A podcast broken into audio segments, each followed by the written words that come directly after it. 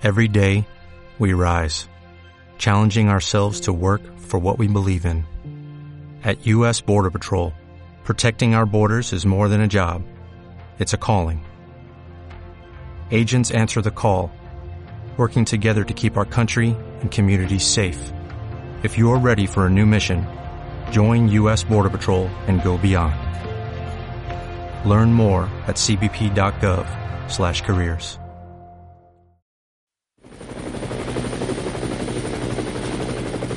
El equipo Alpha está sobrevolando una zona boscosa situada al noroeste de Raccoon City. Su misión, localizar el helicóptero de sus compañeros del equipo Bravo.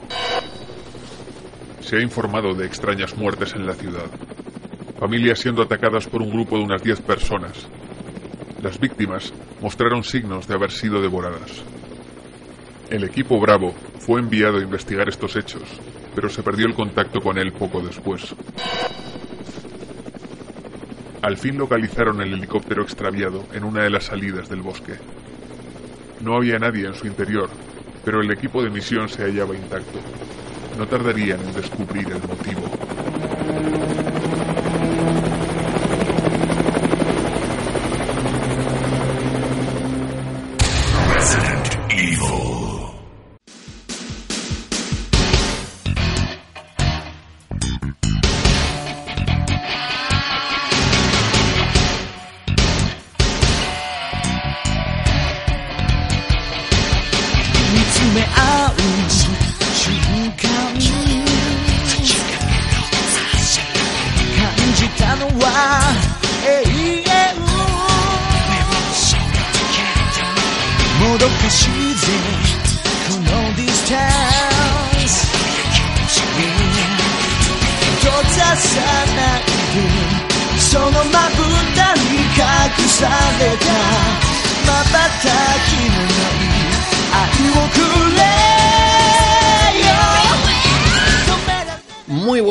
Queridos oyentes y bienvenidos a Expediente Retro, un humilde proyecto podcastero que creamos para rememorar todos esos juegos tan maravillosos que nos han acompañado a lo largo de tantos y tan buenos años de vicio.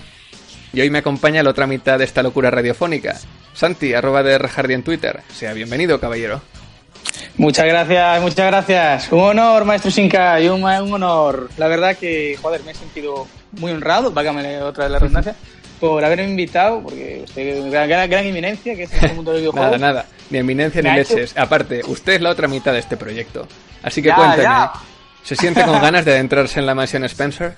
Sí, sí, sí, tengo muchas ganas de descubrirle y hacerle llegar a toda esa gente lo que a mí me ha gustado, lo que yo he sentido cuando era, cuando era pequeñajo, en mi infancia y en la infancia de muchos otros oyentes.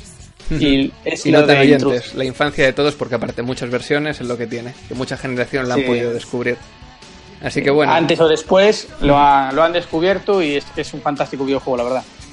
y bueno, servidor el que les habla, Miguel arroba Mike Shinkai, que dirigiré un poco un primer bloque, ¿no? Para poner el juego en su contexto histórico, y luego le pasaré la batuta a mi compañero Santi, que se encargará de la tertulia y el análisis posterior de las versiones, que hay muchas, así que lo haremos eficientemente. Os invitamos pues a acompañarnos al interior de la mansión Spencer. Está sonando el tema de opening japonés original y esto es Expediente Retro.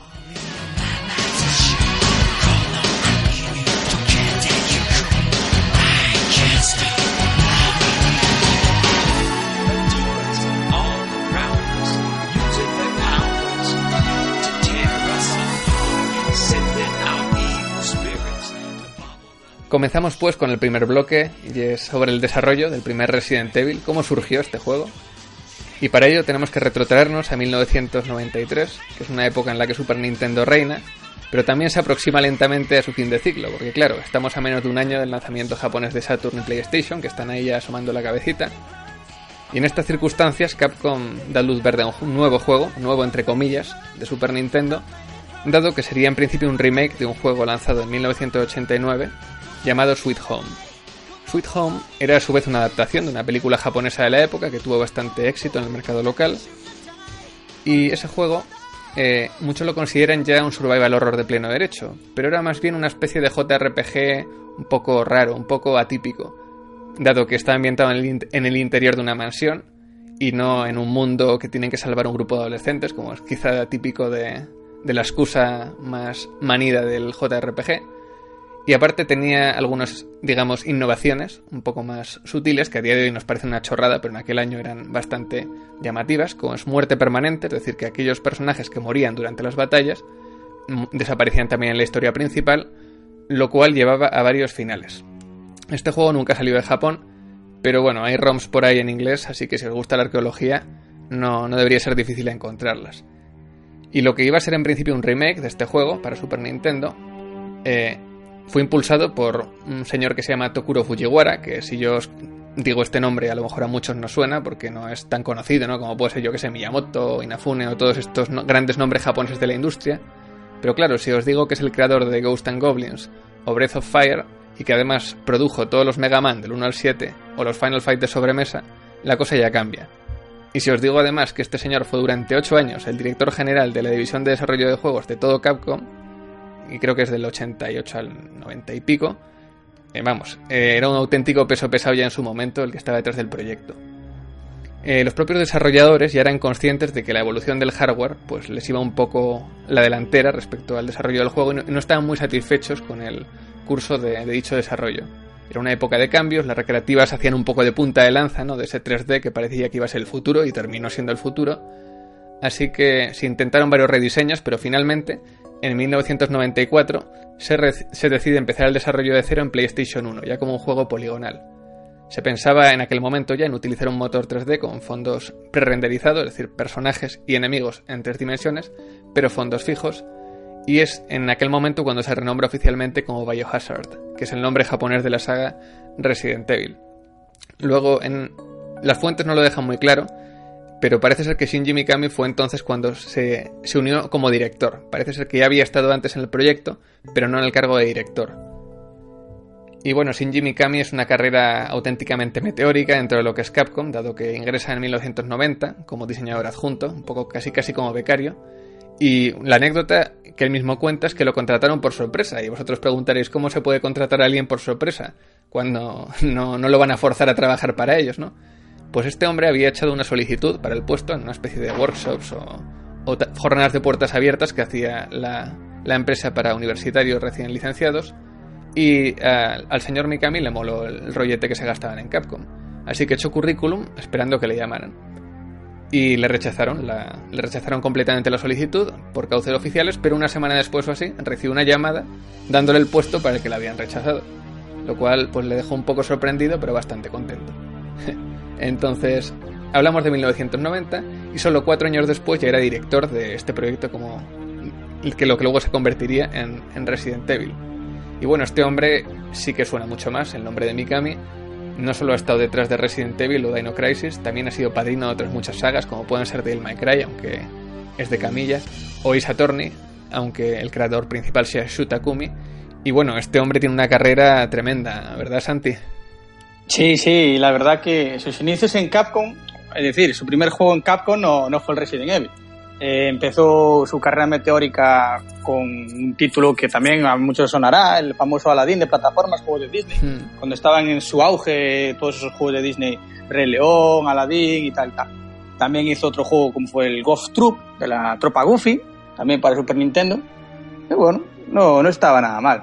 Pero bueno. Hmm. Y al final al cabo, el día 22 de marzo del 96, vio la luz el Biohazard en Japón y el día 30 en Estados Unidos y de mano de Virgin, de Virgin perdón, llegó a nuestro país el día 1 de agosto, pero no con el nombre de Biohazard, sino como Resident Evil porque tenían problemas, ¿no, Shinkai? Que, hmm. tenían problemas con el nombre, por una patente. exacto, sí, de marcas registradas y de cosas, pero bueno, yo creo que el problema estaba en Estados Unidos y que ya de paso que lo habían adaptado, exacto, lo trajeron así. Y bueno, hay quien señala este juego como el, que inauguró realmente el género de survival horror, ¿no? Aunque yo creo que ese honor corresponde más quizá a Lone in the Dark, que desarrollado por Infogrames ¿no? en el 92. Aunque sí que fue Resident Evil el que acuñó el término, porque lo utilizó extensamente durante sus campañas publicitarias. Y yo creo que lo puso de moda un poco en base a su propio éxito, ¿no? Y salieron juegos pues que iban un poco en la estela. Sí, juegos como Dino Crisis en el 99, en el 99 desarrollado también por Capcom, y que igual que el Resident Evil mantenía la fórmula original salvo por pequeños detalles, ¿sabes? Eh, Cambiar zombies por dinosaurios, animalitos. Estos animalitos que estaban muy de moda en la época, tras las películas de Steven Spielberg de Parque Jurásico. Además, ah, compartían el director también, compartían a Shinji Mikami.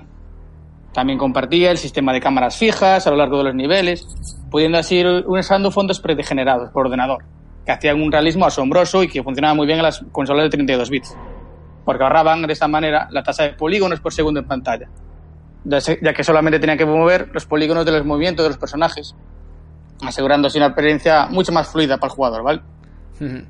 Sí, de hecho, eh, y es algo que me gustaría comentar ahora, luego nos meteremos en más detalle, ¿no? Cuando hablemos quizá del tema técnico. Pero estos juegos realmente han envejecido mejor que, que los juegos completamente en 3D, porque es como matar dos pájaros de un tiro, ¿no? Los fondos tienen más detalle de los que habrías conseguido con un motor 3D de la época, y encima toda esa carga poligonal que te ahorras la puedes meter en los personajes y enemigos que también tienen mejores texturas y más geometría. Entonces, es un tema que es un win-win absoluto, creo yo. Sí, porque además lo que lo único que haces, o lo único que tienes que hacer para las siguientes generaciones, a ver, aparte de retocar un poco los fondos, es retocar los personajes, porque los fondos, a ver, ya tienen una calidad asombrosa. Tienes que hacerle un par de retoques y tal, pero donde más te puedes centrar es en los personajes. Claro. Ujú. De hecho, ya lo vimos en los remakes, que no son remakes, que son ports de, del Resident Evil Nemesis a Cube, por ejemplo. Que era un escalado cutrecillo, pero hombre, iba tirando el fondo, no, no quedaba mal del todo.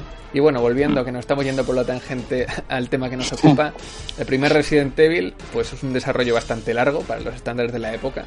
No hay datos de presupuesto, pero bueno, si se pegaron tres años programando, tres años y pico, tuvo que ser bastante caro. Luego aparte vendió casi 5 millones de copias en todo el mundo en la primera versión. Que si le sumamos las tres que vendió el Director's Cut o, o la una extra que vendió la versión esta Greatest Hits infame de la que hablaremos luego, pues nos va tranquilamente a las 8 o 9 millones de copias globales, que Sí. juego de la época es una señora cifra. No, no, es que, ya te digo, es un juego que ha marcado época. Y, y, y ta- tan, se, ve, se ve tan claro que ha marcado una época que cada generación que pasa tiene su propio Resident Evil. Y tiene su propio Resident Evil y tiene su remake igual de los anteriores. Es un juego que se presta a ser jugado y rejugable. Ujú, Completamente de acuerdo. Y de hecho, es un- yo creo que es de los mejores juegos que en, es- en el sentido de lo bien que ha envejecido en- a nivel de mecánicas. Y, pero bueno, eso lo hablaremos luego durante la tertulia a la que damos paso a continuación.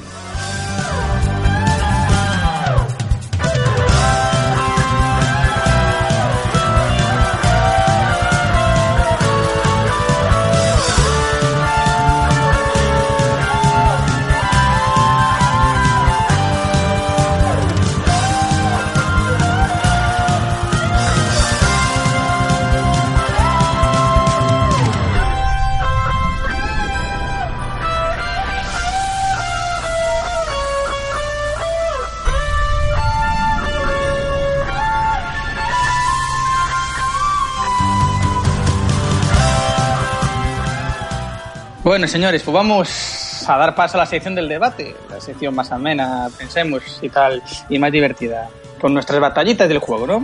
Y donde analizaremos un poquito más el juego también in, situ. Y Como donde por ejemplo- recordaremos que no hacen juegos como los de antes.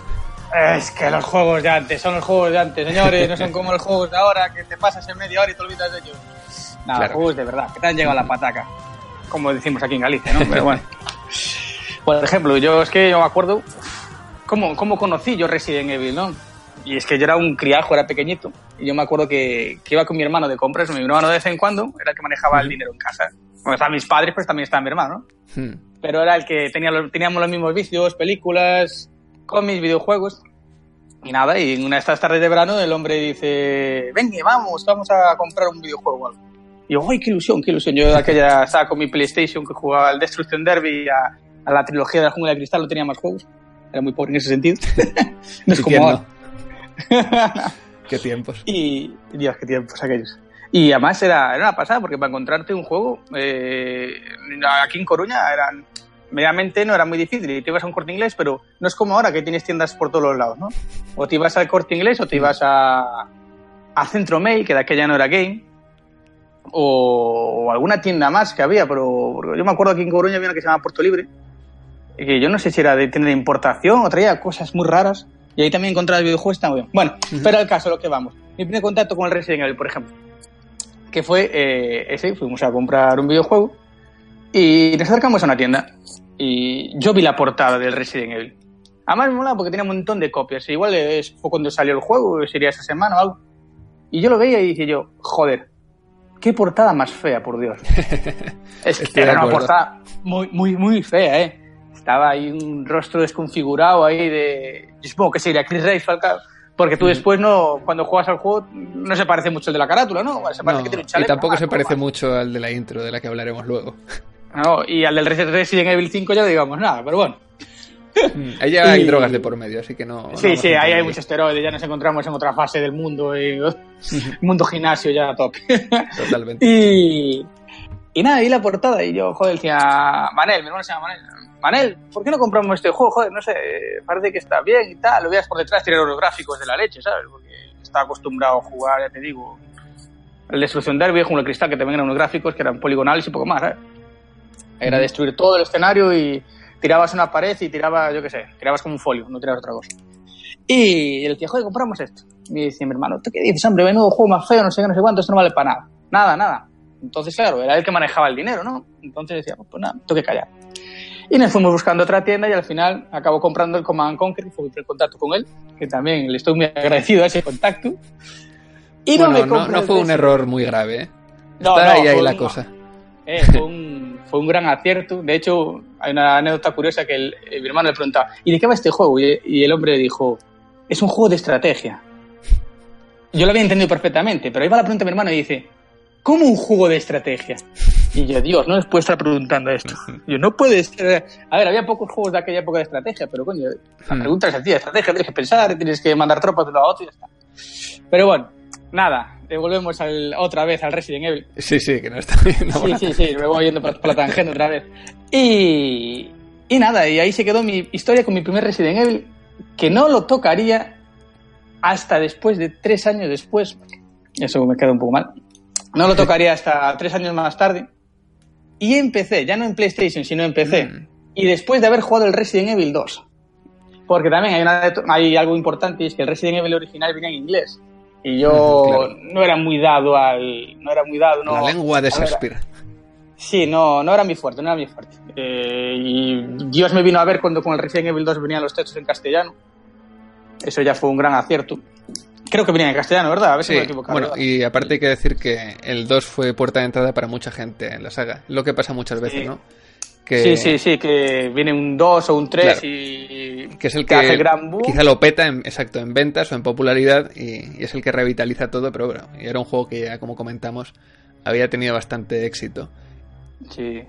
A ver, yo claro, ya te digo, fue mi, entrada para el mundo de Resident Evil, pero ya lo conocía. Ya lo conocía más o menos, sabía de qué iba. Pero nada, lo llegué a tocar, ya te digo, después, unos años después y, y empecé con unos gráficos, digamos, un poquito más detallados. Y ya te digo, y fue a partir de aquel día fue para mí fue uno de los mejores juegos que, recuerdo y es una de mis sagas favoritas. Y, y eso. Y no sé, ¿tú qué recuerdas? ¿Qué recuerdas? ¿Cómo, cómo fue tu primer contacto con Resident Evil? Pues mi primer contacto con Resident Evil fue bastante curioso porque yo no tengo un hermano viciado, pero sí que tenía un primo viciado por aquel entonces. Y curiosamente era un juego que yo recuerdo, no me acuerdo exactamente por qué, que fue un regalo que le hicimos a mi primo. Yo era un. Te diría en aquel entonces, pues nueve años a lo mejor. Y era un regalo que le hicimos a, mi primo porque mi primo además nos lo había pedido. Oye, ¿qué juego te podemos comprar? Oye, pues el Resident Evil Director's Cut. Además era la versión Director's Cut. Hmm. Y se lo compramos. Y yo no lo conocía el juego en aquel entonces, porque en aquel entonces era de Mario y poco más. Entonces coge, vi la carátula y es lo que tú comentas. Ves eh, ese muñeco absolutamente deforme, con la cara torcida, con ese fondo que parece un cuadro abstracto. Transpiro total. Y, exacto, yo no sabía que, ¿sabes? No sabía en aquella época que era un survival ni, ni qué leches. no tenía ni puñetera idea qué tipo de juego sería ese. Pues sí, yo, además pensaba que era, que era una aventura gráfica, ¿eh? Sí, bueno. Yo pensaba que era una aventura gráfica, tal cual. Claro, y porque si además uno, si giraba uno la carátula ¿no? y veía las fotos de detrás, pues parecía una aventura gráfica al uso. Ese tipo mm. de cámaras no eran muy, muy de las aventuras gráficas de aquella época. Y, y bueno, yo no lo, no lo llegué a jugar o a ver jugar porque era un poco en aquella época de jugar desde el asiento de atrás, ¿no?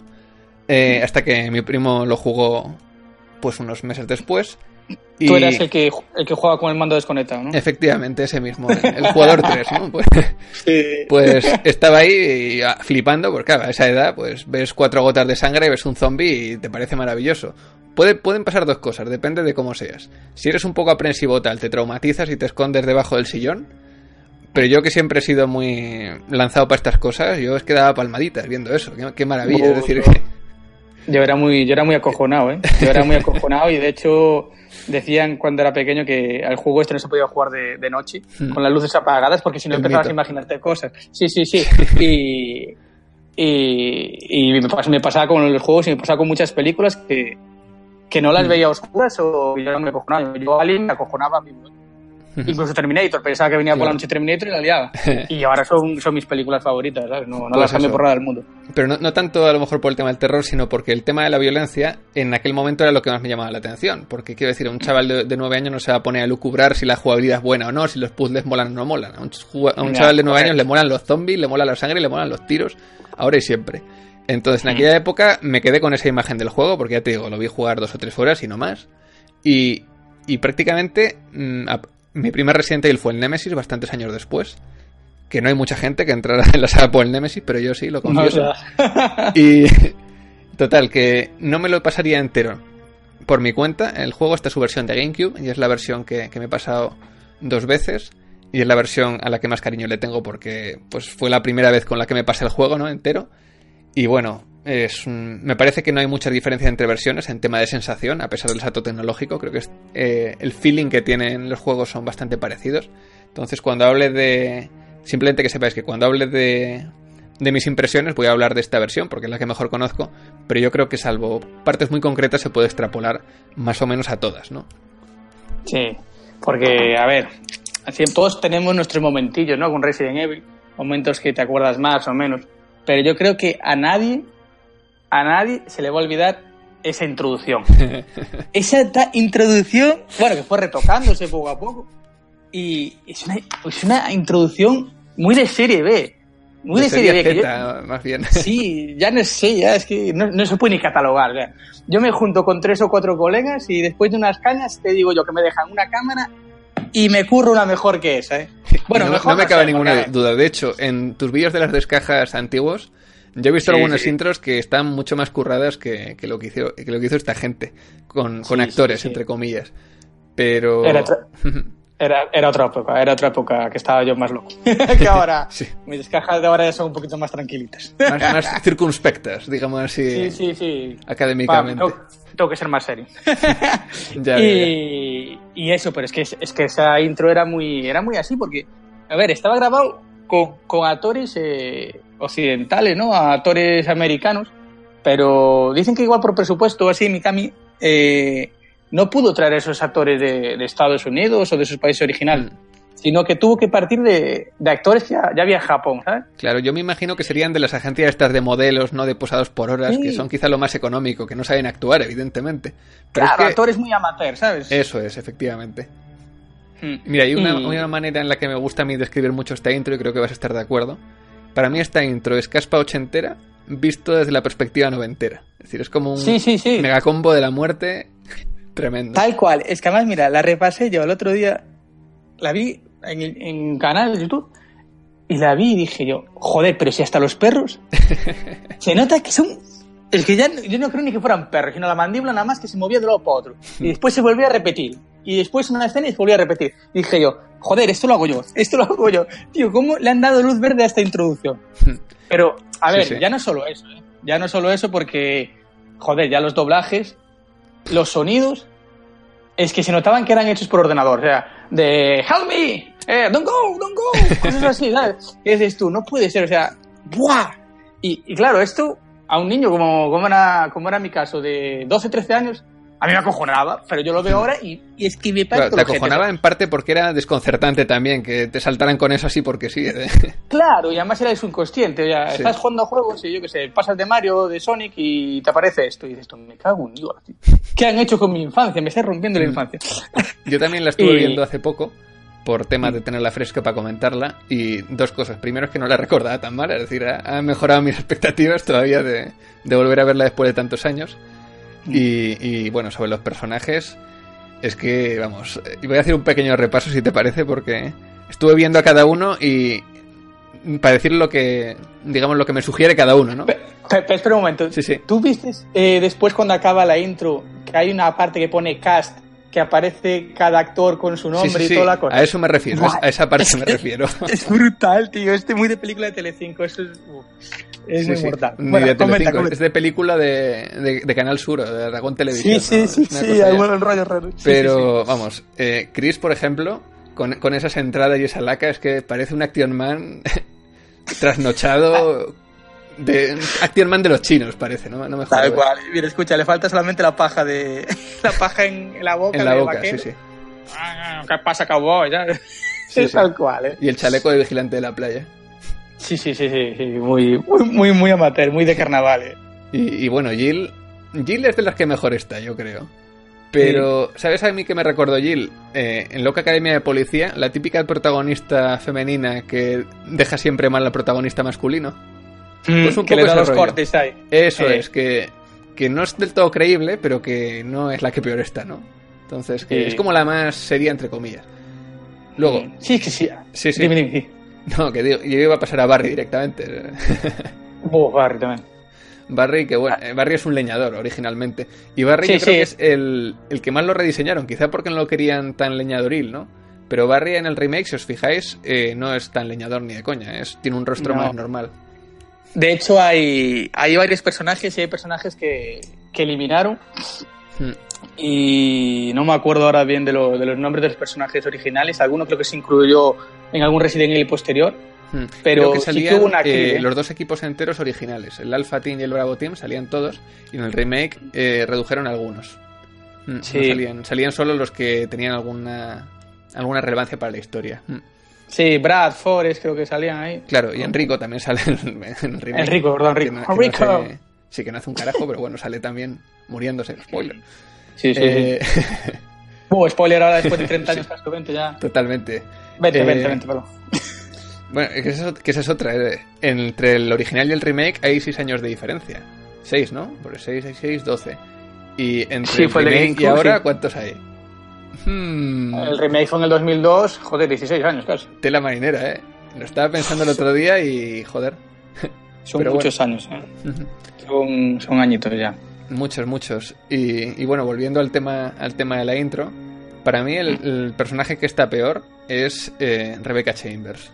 Es que no, no, no le pega nada ni la actriz ni, ni la actitud, porque no sé si te dará a ti esa impresión, pero la actriz es como que tiene 10 años más de, que el personaje, porque Rebecca Chambers Sí. en teoría es un prodigio que tiene 19 años, que la policía más joven Sí, de es, bla.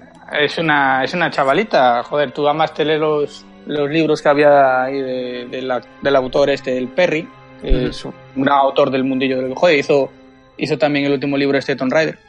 Ujú. Y bueno, y la, es una chiquilla, joder, es una chiquilla que acaba de salir de, de la academia, como quien dice, y que es una niña prodigio porque se dedica a la medicina y todos los rollos. Y, y claro, ves en la introducción que le meten una señora ahí que dices tú, ¿pero dónde salió esta mujer? ¿sabes?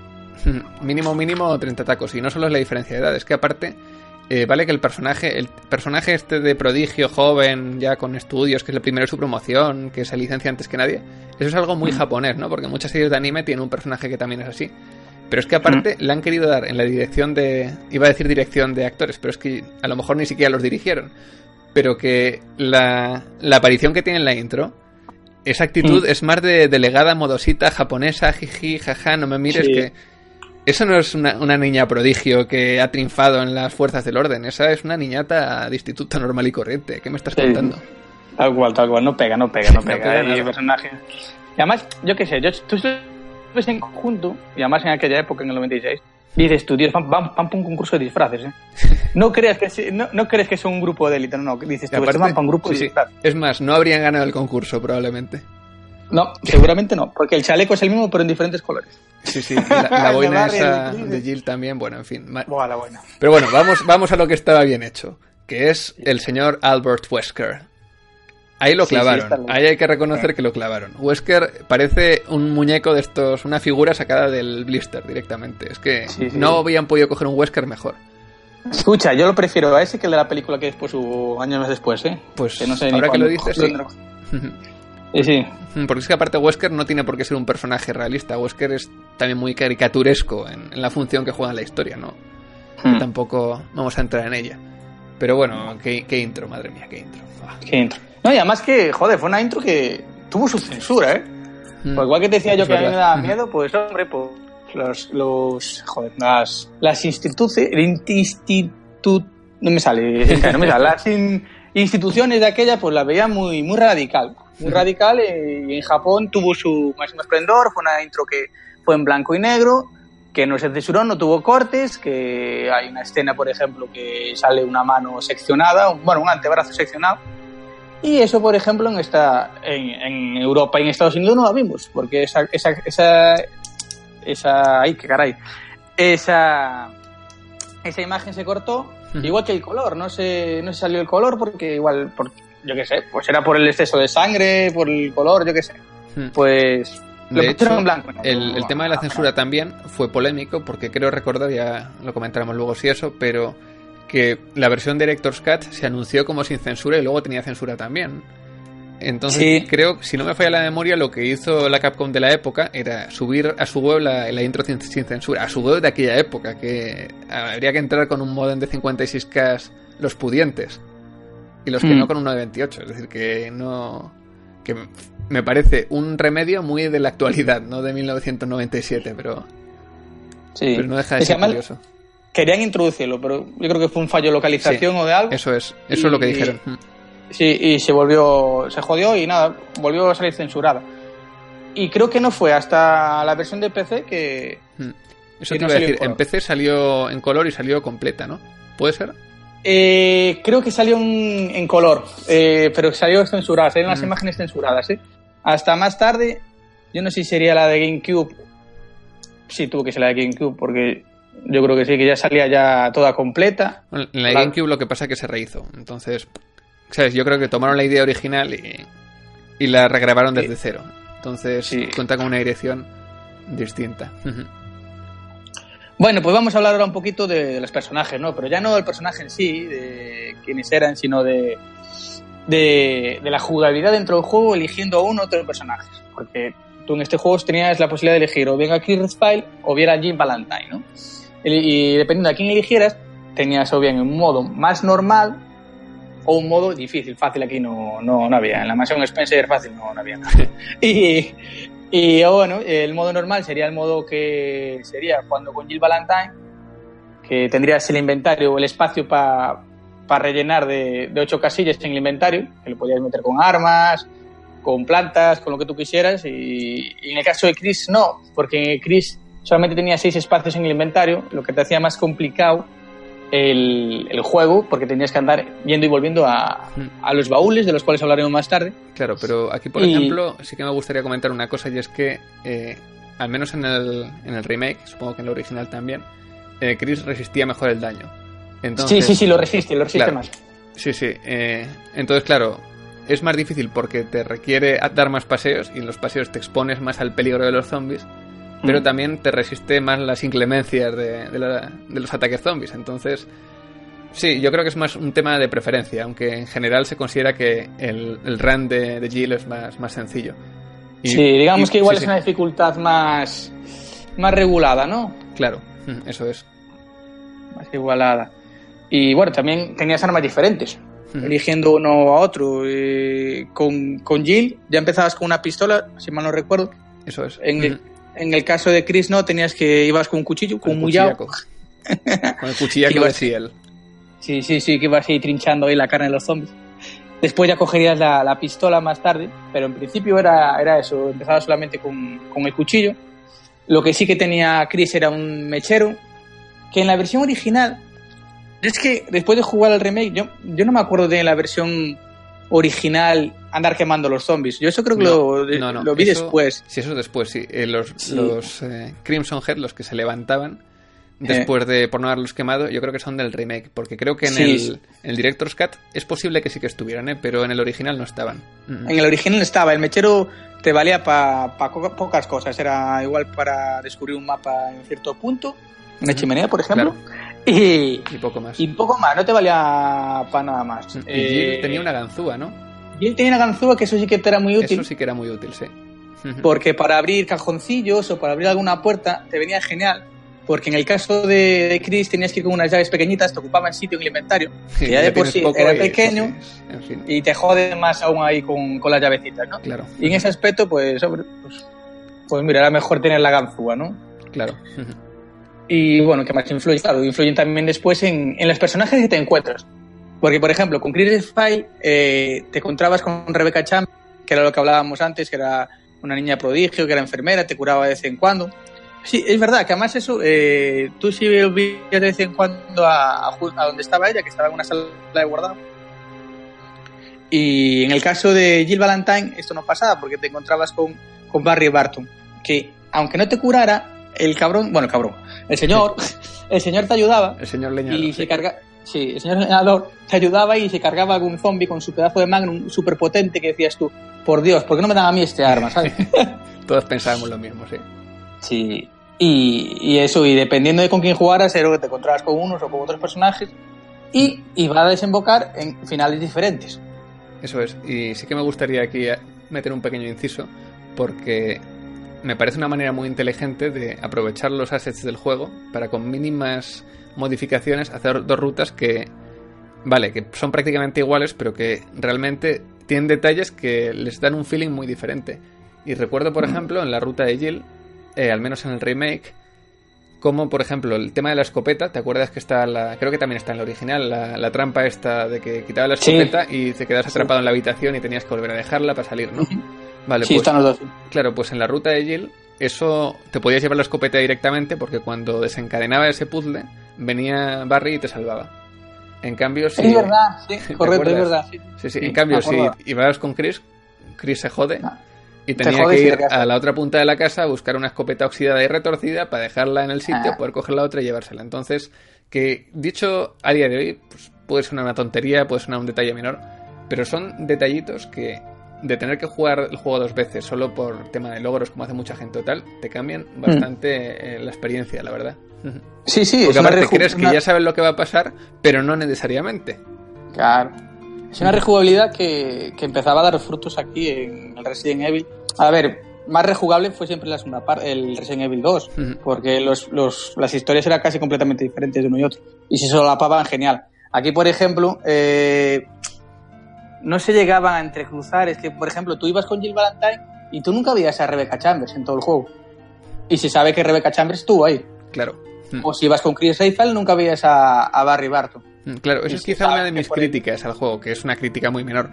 Que mm. en teoría hay muchos personajes en la mansión, aunque muchos sean secundarios y no tengan consecuencias para la historia, o no consecuencias para el final al menos, pero que daba la impresión de que estás tú solo en la, en la mansión, lo cual está muy bien a nivel de ambientación, pero no es muy lógico a nivel de guion, porque ¿dónde se han metido todos? no Con alguno te cruzarás de vez en cuando, no, no, no salido claro. a echarse un piti.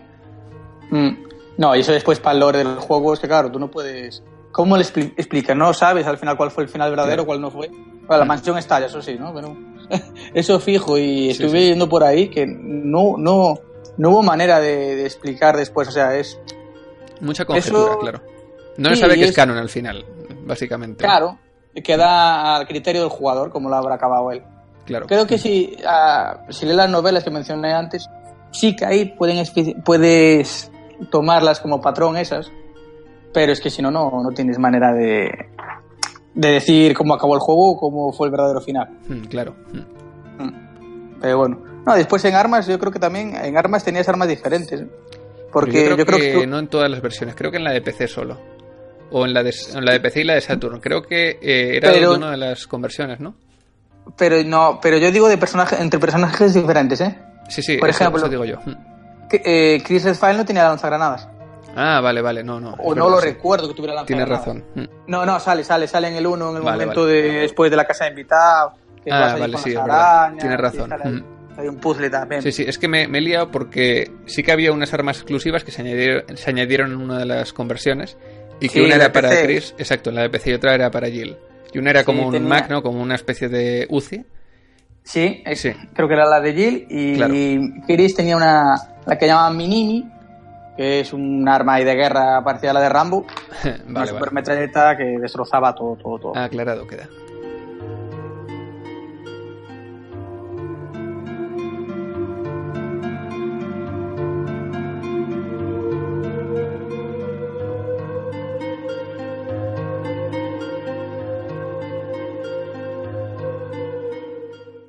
Bueno, pues venga, ya que hemos hablado ya de los personajes, eh, ¿qué te parece ahora si hablamos un poco de los puzzles y la jugabilidad de todos ellos? Vamos al Y lío. cómo encauzar un poco un puzzle con el otro y tal. Y... Porque yo para mí este juego, joder, a mí se me presentaba como una gran mazmorra grande, ¿no? ¿Tú qué piensas Hmm. de esto? Completamente. Eh, de hecho, yo escribí un artículo hace algún tiempo sobre diseño de, de mundos para la revista Games Tribune.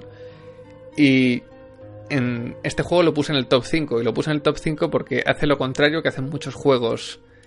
eh, gran- juegos considerados como que tienen un gran diseño de escenarios. Y es que la mayoría de juegos lo que intentan es crear un mundo que parezca real. Es decir, un mundo que dé la, la sensación, la ilusión de que va más allá de los límites del escenario que transita el jugador. Y pongo, por ejemplo, yo que sé, pues cualquier JRPG o muchos escenarios del Deus Ex, que a pesar de que están bastante contenidos, pues te da la impresión de estar en medio de una ciudad de verdad, ¿no? Y Sí. a mí lo que más me llama la atención de Resident Evil, cómo ha conseguido eh, masterizar eh, y llevar a su máxima expresión lo contrario, que es asfixiar al jugador entre cuatro paredes. Y eso es algo que a mí que me parece maravilloso, porque son no es una no son unos escenarios muy grandes en tema de habitaciones, de, de superficie total. Eh, no necesita digamos, elementos del exterior, ni cambia de... Sí, porque decir, hay variaciones dentro de lo que son las estancias, se sale también un poco al exterior, muy brevemente, pero en general el juego no necesita cambiar de, de tercio, vamos a decir. Funciona, todo lo que es el microcosmos de Resident Evil funciona dentro de la mansión y sus dependencias. Y eso a mí Mm. me parece Sí, yo creo- maravilloso. Hmm, Yo creo que eso lo consiguen, joder, además con, con eso, lo de las cámaras, las cámaras fijas. Hmm, Eso te sí. da un- un- una sensación de claustrofobia, claus- claustrofóbica, me sale la palabra, esto que beber agua. Hay una sensación claustrofóbica que, joder, lo consiguieron con el sistema de cámaras. No sé si tuvieron suerte, lo buscaban, creo que mi cambio lo buscaba, pero no estoy seguro. Sí, yo, sí, sí. Yo estoy bastante seguro de que tenían una muy buena dirección cinematográfica porque tuve los encuadres incluso del juego original y son planos que están muy bien diseñados. Aquello de tener, de por ejemplo, de poner un objeto en, en primer plano, yo que sé, el teclado de un ordenador Sí. y luego en, en el último plano ves la puerta y tu personaje que te mira de cara según entra, ¿no? Ese tipo de planos así Mm. pensados para que no veas muy bien lo que está pasando, para llevarte a detalles, para jugar un poco contigo, ¿no? Con tu percepción Sí. espacial y, y ponerte nervioso, quitándote un poco el control de lo que está pasando. Ese tipo de cosas a mí me parece que están muy estudiadas. Y aparte es que Sí. tengo que romper una lanza a favor de los fondos pre-renderizados, porque yo creo que hoy en día se los odia y se los critica mucho. Y a mí es un, un tipo de recurso que cuando está bien hecho, porque quiero decir, no le vas a poner un juego de acción, evidentemente, pero cuando es un juego tipo Mm. survival o de aventura gráfica, a mí me parecen grandes recursos, la verdad. Sí, sí, porque además es eso, que, joder, envejece muy bien. Y Sí. claro, tú cuando tienes un juego que tienes que estar en estancias cerradas, joder, yo creo que funciona muy bien el, el sistema de pregenerar por ordenador. ¿Sabes? Y ya te digo, eso lo han conseguido muy bien y lo han plasmado muy bien con, con el Resident Evil, ¿eh? Porque ese sentimiento que, vuelvo a repetir, claustrofóbico, de estar en una habitación, eh, de escuchar zombies, eh, que no sabes por dónde te van a venir y tú no los ves, te acojona, tío, te acojona. Y en un momento, yo qué sé, empiezas a disparar y tú estás disparando al aire porque no sabes si le estás dando al zombie o no, porque la cámara Sí. no te ver. O sea, es, es muy angustioso y, joder, lo han logrado, lo han conseguido muy bien, tío. Sí, bueno, aparte es que los fondos pre-renderizados eh, yo creo que quitan un poco la tentación que tienen muchos juegos de, de, te- de mucho survival, perdón, de terminar convertidos en juegos de acción. Y es que desde el momento que aplicas cámaras fijas, eh, estás obligado a otro tipo de jugabilidad más pausada, menos dinámica, y ya te cambia un Más poco el rollo. Efectivamente, Mm. más que donde no cuenta tanto la habilidad como pueda ser en un juego de acción, o los reflejos como puede ser un juego de acción, sino que te cuenta Mm. un poco más eh, la propia estrategia general a la hora de entrar en una sala, de qué equipo llevas encima en todo momento, ¿no? Yo creo que quita tentaciones a los desarrolladores de hacer su juego demasiado mata-mata. Mm. Y más, tiene que ser más pensativo. Joder, Claro, eso es. Muchas veces la gente tuvo que escapar de una sala porque no daba hecho con, con el zombie, ¿sabes? Y tener que volver después cuando vienes vas un poquito más armado, ¿sabes? No Claro. es ir al show y matar a los cuatro o cinco zombies que hay ahí dentro, sino pensarlo, e ir bien equipado y vamos al lío, ¿sabes? Mm, Claro. Y, y otra, otra factor, otro factor que ya creo que hemos mencionado también, pero bueno, lo de los fondos, de los fondos eh, pregenerados, es que eso que te deja, joder, eh, más amplitud. Claro, el ahorro más técnico, polígonos, claro, y polígonos en los personajes, en los zombies, que en vez de meter solamente un zombie puedes meter dos o tres. Claro. Mm. Yo eso lo veo un, un acierto que además le ha venido, le ha venido muy bien. Totalmente. Y, y bueno, volviendo a lo que comentabas, ¿no? La, lo- la- que la mansión funciona como un laberinto, eh, Mm. como una especie de mazmorra. De hecho, eh, recuerdas las llaves famosas, las cuatro llaves, la Sí. de la armadura, la del casco, la del escudo, bueno, pues todas estas llaves Mm. que no son sino un recurso muy básico, pero que funciona muy bien del diseño de juegos, para obligarte a volver sobre tus pasos, pero descubriendo zonas nuevas, ¿no? Claro, y es eso, es una, es una mazmorra gigante en la que tú necesitas una cosa para que te abra la puerta del otro lado, una llave o una, una, una ganzúa, lo que sea, para que te abra la del otro lado. Y que esa te va a dar acceso a un objeto que te va a dejar ir a otro lado, para ir así avanzando, no sé, un poco, claro. un poco para ir expandiendo el mundo, pero poco a poco y recorriendo toda la mansión y al final saberte la memoria. Claro, Como es mi caso, yo no sé si es tu caso que también Sí. la sabes de memoria. No, no todas las partes, pero la, la mansión inicial, ¿no? El primer y el segundo piso, sí. Yo creo que, Sí, sí. que lo podía dibujar de memoria. Y. Pero claro, también el juego es que aprovecha que el jugador se confía para trolearle, porque muchas veces pasas por un pasillo donde nunca ha pasado nada y de repente pasa algo. Sí, sí, te vuelven a aparecer zombies que no estaban Claro. antes. O te Y- explotan las y ventanas te- y te entra otra cosa peor que un zombie. Es decir, que sí, sí. un buen perro, un buen perro Por que es, anda muchos sustos en su día, ¿no? y, y es eso, que el juego no te deja de sorprender de Sí. una y otra vez. Luego te cuento una anécdota cuando lleguemos a las anécdotas sobre los perros que, que te va a hacer gracia. Bien, Y, bien, bien. bien. y bueno, es un poco el rollo, ¿no? Sentirte atrapado en la mansión, perdido, que ya más o menos la, la vas dominando, pero cuando crees que la dominas, tacata. Claro, y además es que nunca te puedes confiar porque no tienes un punto de guardado que tú digas, voy a guardar aquí. Efectivamente. No, no. Si quieres guardar, te vas a tu sala de guardado, a tu máquina de escribir, que no puedes grabar ilimitadamente, sino que tienes que tener tu cinta de tinta, las cuales son limitadas, bueno, limitadas. Llega un momento que te encuentras con veintipico cintas de tinta, pero bueno, Hmm. en un principio son muy limitadas. Bueno, sobre esa decisión de diseño a día de hoy, yo estoy un poco neutral, porque por una parte, como persona que tiene muy poco tiempo para jugar, mejoró un poco tener que jugármela y no poder ir un poco más a machete en ese sentido, si me apetece repasarlo mañana, yo que sé. Pero entiendo por qué se ha hecho así. Y también te quita un poco la tentación esa del jugador moderno de dar dos pasos y guardar, que al fin y al cabo, pues también te corta bastante el rollo muchas veces. Sí, no, y hay juegos modernos que haces eso y vas sin miedo, joder. Los puntos de control de los shooters modernos, que... Claro, te da igual, vas a fuego y ya está. Pero, joder, esto es rollo de los puntos de guardado y tal, y la angustia de tener que llegar a este sitio para guardar la partida, de que te puede venir alguien, no est- estás sin balas y todo eso, joder, es, es lo que hablábamos, el sistema, la claustrofobia que te, que te genera el juego en sí, porque no sabes lo que te va a pasar y necesitas ir a tal sitio y no sabes, no sabes. Y es una angustia que, joder, en juegos actuales, bueno, juegos actuales, a mí, por ejemplo, eh, me ha- se me ha dado, por ejemplo, en el, en el Dark Souls. Yo en el Dark Souls avanzo cagado. Pero cagado porque te matan y pierdes Claro. todo. O sea, es, Eso es es. un poco diferente, pero no. De hecho, a mí el Dark Souls me recuerda un poco a Resident Evil en el rollo de los escenarios y tal.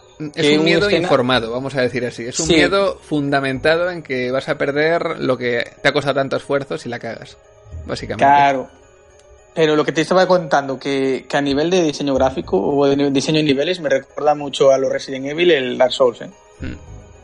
De abrir una, una puerta, abrir un atajo para después ir allá y Eso me sí. recuerda mucho en eso. Sí, en el tema de que conecta, ¿no? Un poco con... Sí, sí, sí, Sí, está sí. muy bien, muy bien pensados y muy bien, muy bien diseñados. Pero bueno, no vamos a decir aquello de que el Resident Evil es el Dark Souls de los... No, no, eso ya está nos- muy visto. Sí, sí, eso Está ya muy nada. visto, no puede ser. No Vale, puede vale. ser, Y luego aparte está que esta saga, al menos hasta el 4, que bueno, tiene detractores y defensores como sabemos, Mm. eh, la munición y objetos curativos no es que abundaran precisamente. Entonces, tampoco No. es que sean muy escasos, pero no puedes ir por ahí utilizándolos der- derrochonamente. Entonces, No, no, y hasta que te encuentras bien metido en el juego, las primeras balas vuelan y te quedas sin ellas y tienes que tirar de cuchillo. mm, Pero, y, y muchas veces de dispararle dos o tres eh, balas a un zombie y después rematarlo con el cuchillo para ahorrar balas. Más adelante, ¿no? Que más adelante ya te controlas un poco y ya tienes más, más munición y casi te da un poquito igual. Bueno, un poquito igual. Pero, pero al principio le cuesta arrancar, cuesta arrancar.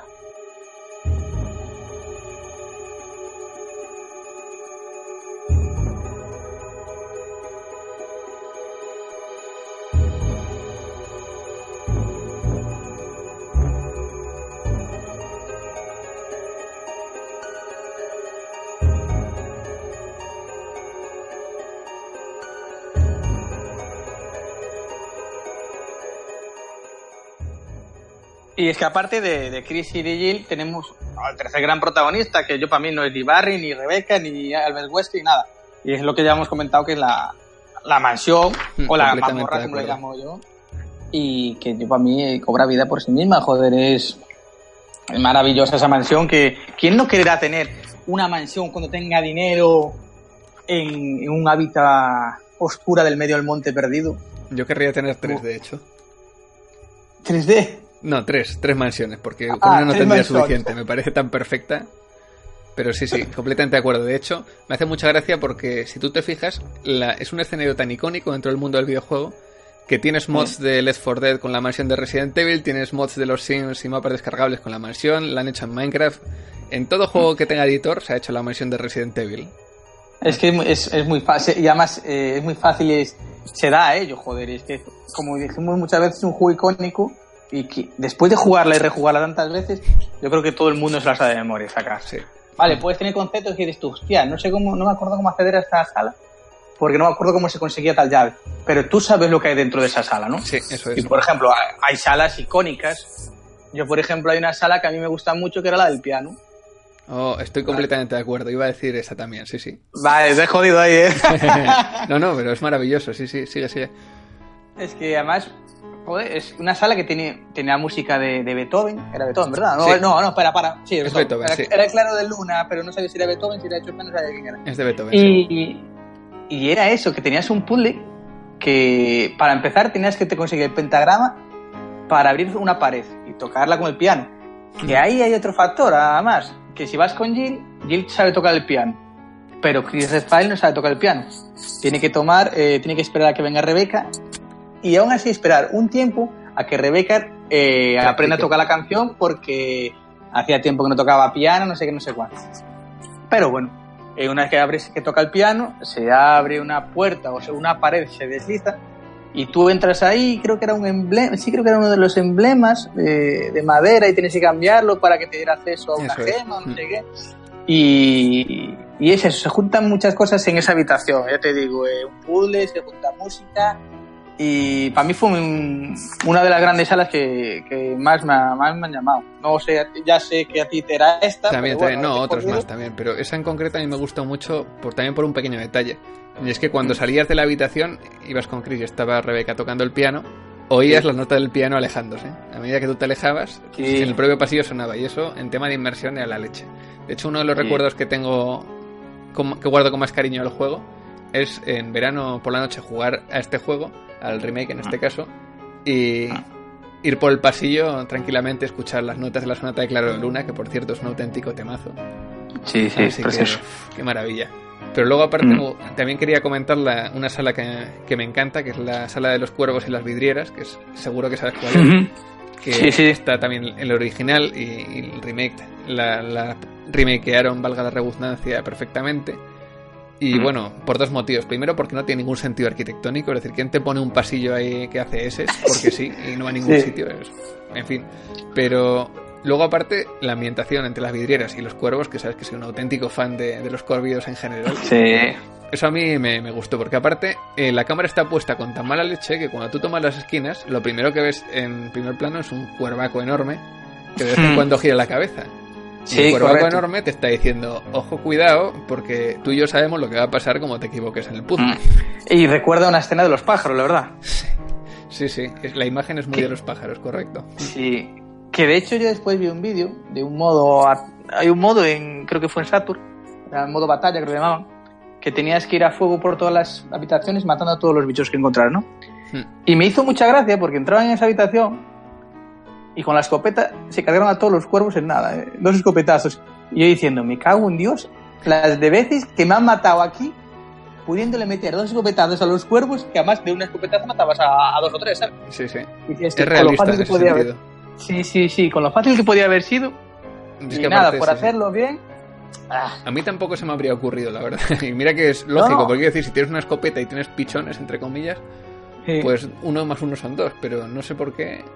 Yo tampoco sabía que se podía hacer. igual eso. por, por- por ahorrar munición, porque no se te daba. Porque Claro. tú imagínate, pones la pistola y disparar a los cuervos, igual le dabas porque a uno, pensábamos que sería un script, ¿no? Un puzzle scripteado que a lo mejor lo disparabas y te tiraban encima y te mataban. Entonces, no, tampoco era cuestión de tentar la suerte. Mm, Nada más ese puzzle molaba, molaba, porque si ya tenías, si lo tenías mal y le dabas al botón, la habías cagado. Ya sabes que la habías cagado, no te daba tiempo ni a salir. Mm. Empezaban a venir los cuervos y, y te acribillaban. Y si te iba bien, pues oye, se iluminaba todo. Sí. Era muy, muy icónico y ya te digo, hay esas salas que, que a mí me llamaban, la, la que dijiste tú y la, y la de, y la del piano. Mm. Pero hay más, eh, hay muchas Sí. más, eh. De hecho, me viene a la cabeza una que solo está en el remake, que es la- el cementerio con, con la cripta esa, ¿no? Y el pool de las máscaras, que es una parte que Sí. añadieron nueva, pero que también tenía mucho mal rollete. Pero aparte, eh, sí que no sé si te pasará a ti también, pero a mí me pasa Mm. una cosa rara con este juego y es que me agobia más el exterior que el interior. Porque el interior de la mansión como que lo tienes todo más controladito, ¿no? Pero de Claro, repente- eso- pero es- fueron muy Sí. listos ahí. En el remake a meter esas cosas en, en- en- fuera, en, fuera de la mansión. Porque la mansión la tienes controlada, pero fuera es lo que dices tú. Claro, eso es. Y luego eh, también está el hecho de que si tú ves el remake HD a día de hoy, en la versión HD del remake, Hmm. los exteriores son de lo que mejor logrado está a pesar de los años que han pasado. Que te fijas Ah. y realmente ves el truco gráfico, ¿no? Que son como planos con transparencia que se mueven así un poco hacia los lados. Que no es Sí. algo ahí ultra avanzado ni mucho menos, pero es que se sigue viendo de miedo. Y los efectos gráficos del remake, vamos, son- sí, han envejecido perfectamente. Y en el exterior, uff, qué maravilla. La verdad que sí. Tanto la mansión como el exterior son como los personajes.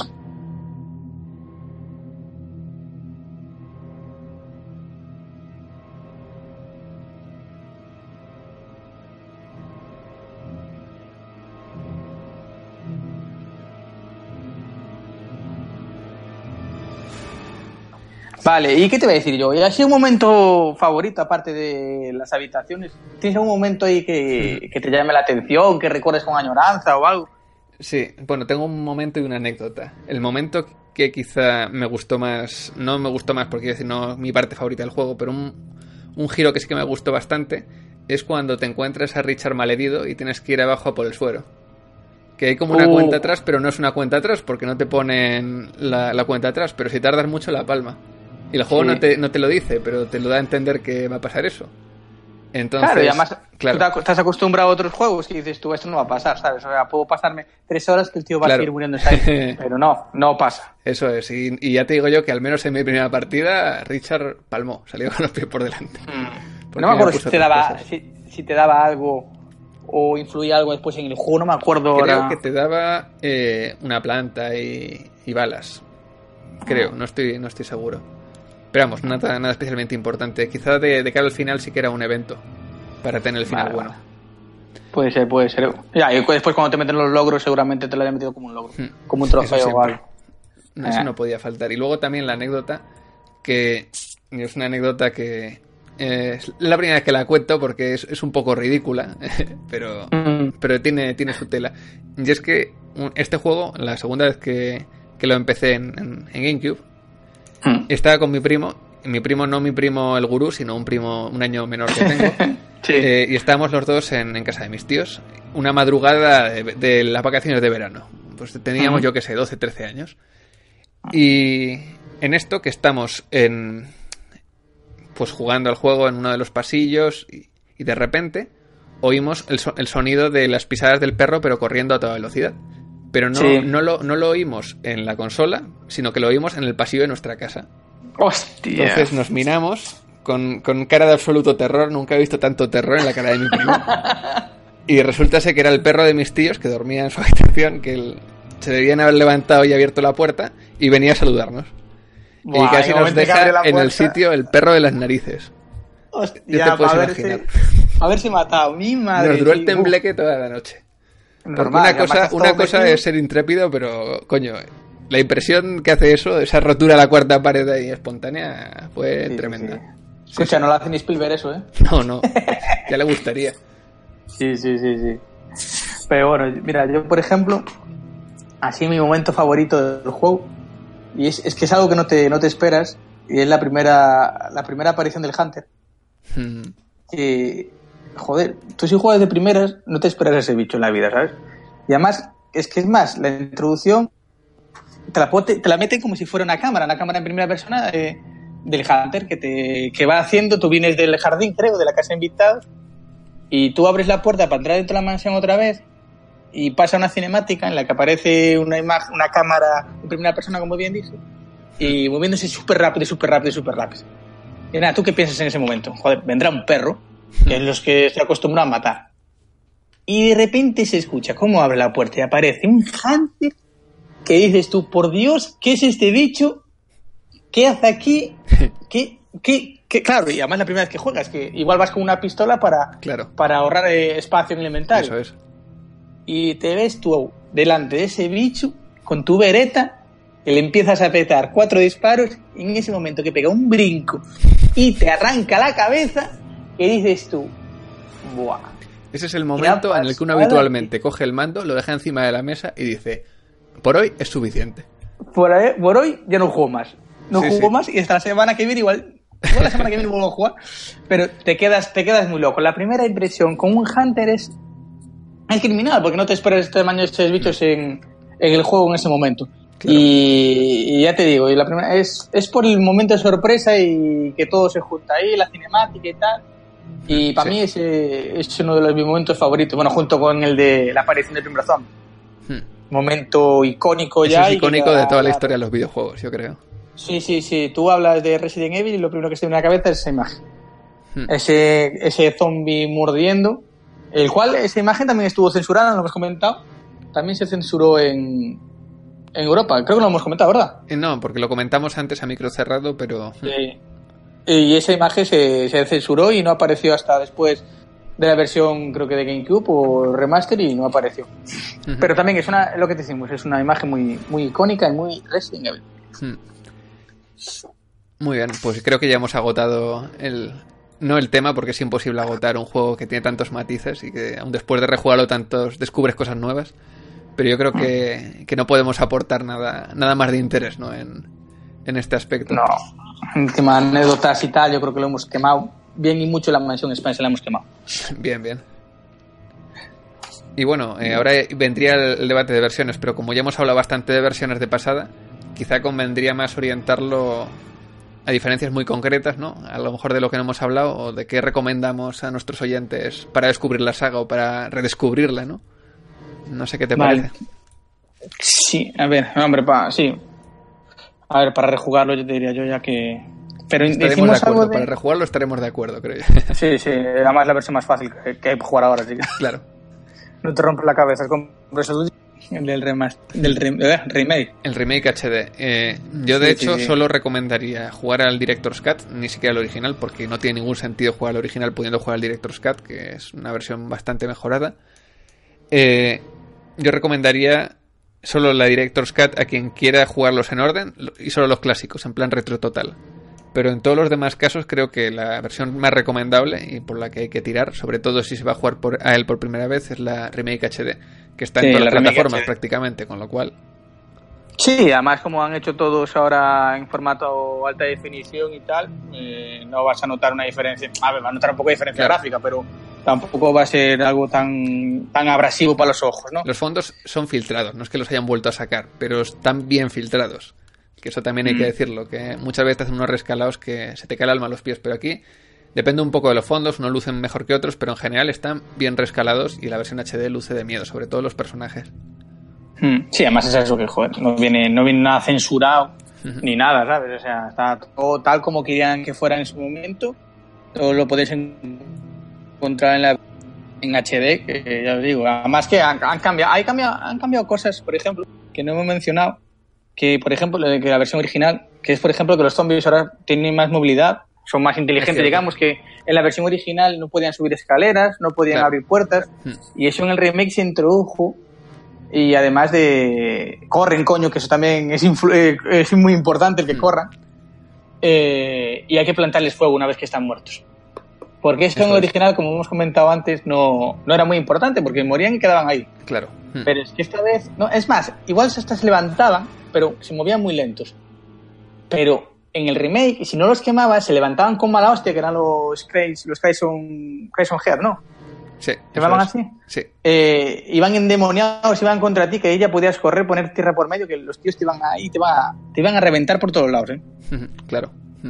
Además que incluía el, el H, bueno, el HD no, ya el remake.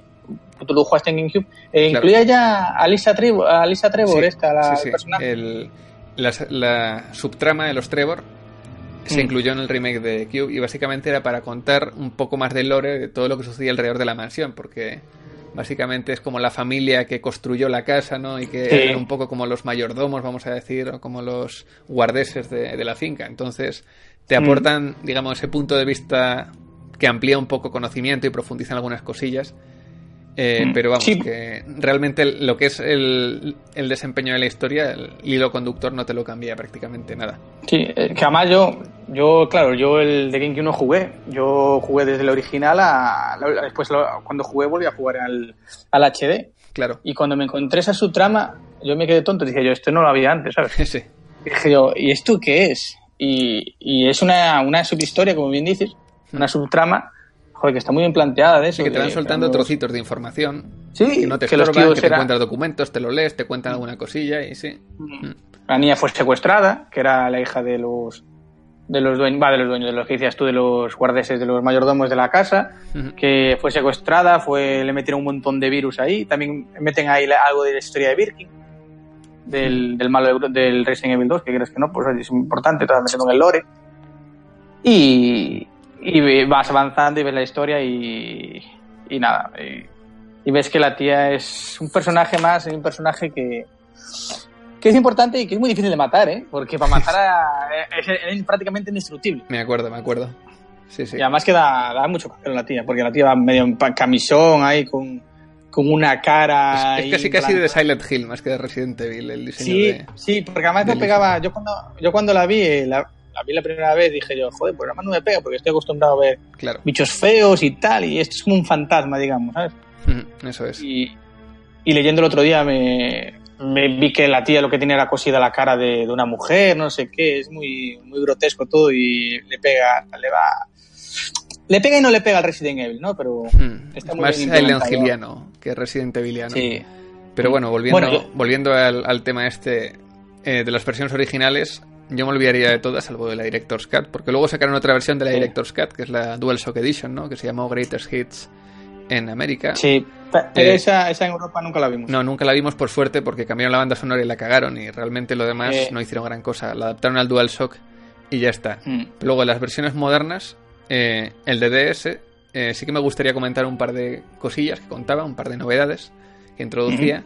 Y uno de ellos son unos minijuegos bastante infames que, bueno, aparte de los típicos juegos de, de puzzles, ¿no? De toca la pantalla táctil para tal, que también Mm. los tenía y que no merecen nuestro tiempo de hablar de ellos, básicamente, sí que tenía que Mm. muchas veces entras en una sala y en vez de entrar directamente en la sala, saltaba como un minijuego donde tú en primera persona te tenías que defender a cuchillar de los cuervos o los zombies. Así como Mm. un poco Fruit Ninja, ¿no? Cortando Sí, en la pantalla bueno. táctil. Que bueno, Para aprovechar las, Eso la- la- es. eso, lo que dices tú, la pantalla táctil, aprovecharla un poquito. claro, es una curiosidad al fin y al cabo. Y luego también es que en- tenía modo multijugador. Y esto es algo que la gente ha olvidado, pero tenía modo multijugador. Pero Hmm. no es como a nosotros nos gustaría. Es decir, no es que pudieras jugarlo en cooperativo entero.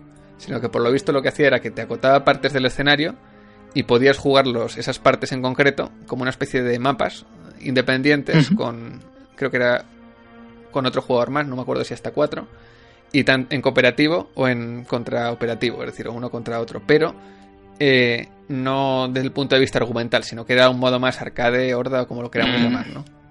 Mm. No, y además esa, esa versión, joder, aprovechaba las dos pantallas de la Nintendo porque en la pantalla de arriba tenías como el mapa, ¿no? Y te iba es. indicando Mm. dónde estabas. Y eso quieras que no, pues ayuda bastante. Y no era lo único que aprovechaba, porque los fondos eran los mismos que la versión de PlayStation, salvo alguna algún cambio que hicieron. Sí, pero bueno, a nivel gráfico ya cambiaba bastante, ¿verdad? Tuvieron que bajar la resolución Sí, por y cosas así. Cosas las tuvieron que redibujar porque no se veían bien a, a la resolución de DS, que si no me falla la memoria son 190 líneas, por ahí más o menos. Entonces, claro. Pero vamos, eh, los fondos base que utilizaron eran los mismos, no los, no los eh, re-renderizaron, vamos a decir. Vale, vale, entendí, entendí. sí, porque además me acabo de acordar yo ahora, de hablando, no, hablando, volviendo a retomar la de la remake, eh, una cosa que nos hemos saltado, y es que eh, la intro, por ejemplo, dije que estaba sin censurar en el remake, pero Sí. claramente está sin censurar porque se había cambiado, o sea, Claro, ya no teníamos a los, ya no teníamos a esos actores, esos actores los Eh, quitaron, o sea, dijeron, sí, sí, dijeron, esta idea fue muy mala, por Dios, quitamos a esta gente, y hicieron una, hicieron una nueva intro con imagen ya hecha por ordenador. Claro, más convencional, vamos a decir. Sí, y que te sumergía más en el mundo. Una intro de thriller tenía, básicamente. Sí, sí, sí, sí. Y estaba muy bien porque además te explicaba todo bastante bien, cómo iban las noticias. Te contaban, lo que te contaban de la, en la otra intro a modo a modo anecdótico, como si fuera una lectura de cómo el equipo Bravo llegó allí, se les fastidió el, helicóptero, tuvieron un accidente y tal. Pues aquí ya te lo contaban de otra manera, te lo contaban como si fuera una noticia, un noticiario. Claro. Habían la señora contando la historia, cómo se preparaba el equipo Alfa para ir allí y tal. Estaba más, más lograda, te metía más en el, en el papel, joder. y después hay otro juego de Resident Evil que no hemos comentado, que, pero bueno, es, es una versión muy, muy mala, que es la de, la de móviles. Que fue que si debe ser mala que ni la conozco. Cuenta, cuenta. Sí, sí, yo, creo que ya, yo creo que ni siquiera la jugué. Yo porque estuve investigando, indagando un poco, pero, pero nada, era una versión de, ya te digo, eh, para móviles, se llamaba Resident Evil Genesis, y era con vista isométrica.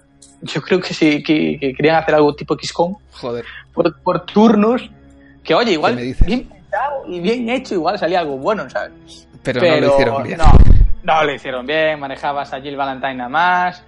Y no sé, yo las imágenes que vi dije yo, mejor no haberlo hecho. ¿Qué quieres que te diga?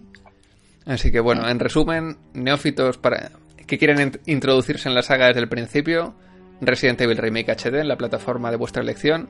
Si os gusta mucho, mucho, pero que muchos tiene que gustar lo retro, el Director's Cut, ¿verdad? sí, sí, completamente de acuerdo contigo.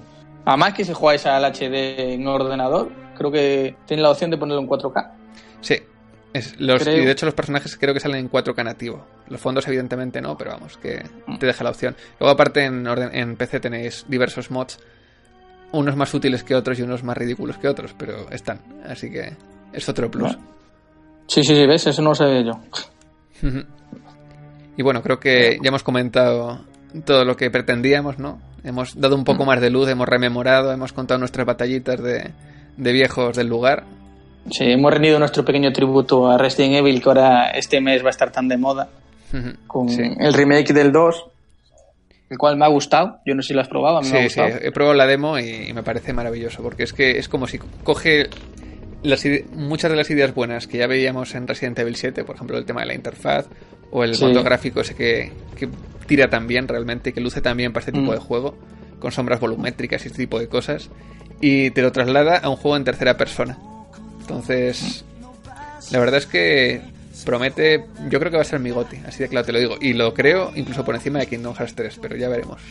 Ya veremos. Mm, está, decidido. ¿no? Yo era muy reacio, ¿eh? yo cuando lo vi la primera vez en el 3 dije yo, no, no, ¿por qué no hicieron con el, como el remake del 1? ¿Por qué no lo hicieron? Y ahora digo, joder, ¿por qué no hicieron el remake del 1 como este? ¿sabes? Dije yo, quiero que hagan ahora uno igual, pero con el 1 tal. Bueno, dicen que el del 3 ya está, o de Verónica ya está, bueno, perdón, el 3 Nemesis ya está en proyecto, así que... Hombre, no me extraño, yo creo que solo con las reservas ya se habrán animado a desarrollar el tercero. Me da la impresión. Sí, sí, sí. Pero bueno, estos ya son eh, batallas que contar en un futuro. Efectivamente. Que hoy es el día de Resident Evil 1 y nada, yo espero que a la gente le haya gustado que nos hemos, espero que nos hayamos resultado un poco pesados, que os la habéis disfrutado y, y eso. Mm, pues sí, hasta aquí nuestro humilde tributo a este gran juego, a este no precursor, pero sí inaugurador, digamos, para el gran público de un género. Y me gustaría comentar, eh, los que tengáis interés por profundizar, hay una web hecha por fans buenísima, que no está en formato wiki, pero está incluso mejor porque está en formato como de ficha de información, que es www.evilresource.com o dicho así en, en spanglish carrilano, www.evilresource.com y aquí podéis encontrar información sobre todos los juegos de la saga en tema de personajes, de historia, de armas, de objetos, de puzzles, de lo que queráis.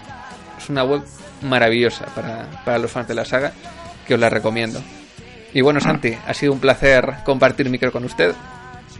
Igualmente, ya te digo, siempre fue un halago. Eh, pido mil perdones porque es mi primer podcast que hago y la verdad estaba un poco nervioso, no sé, seguramente me haya repetido mucho. Nada, lo hemos hecho bien, creo. Eh. También es mi primerita vez. La así, mi primerita vez de director. Son, los nervios. Claro.